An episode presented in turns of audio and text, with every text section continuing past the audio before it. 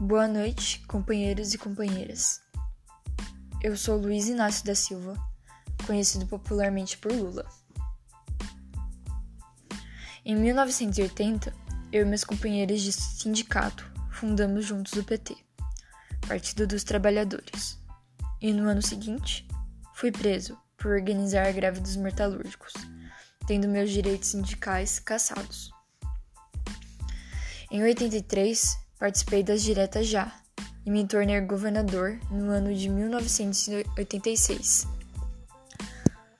Concorri à presidência pela primeira vez em 89 e cheguei ao segundo turno concorrendo contra Collor, porém só fui de fato eleito em 2003, quando me tornei presidente do Brasil, até o ano de 2011.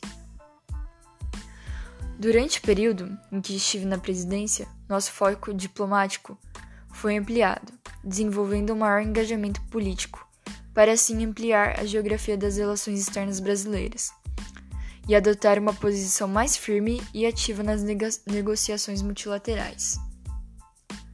Procurei também efetivar o respeito internacional e criar ligações mais próximas com países do primeiro mundo. Fiz uma maior aproximação regional, estabelecendo laços com a Argentina e com países do Mercosul.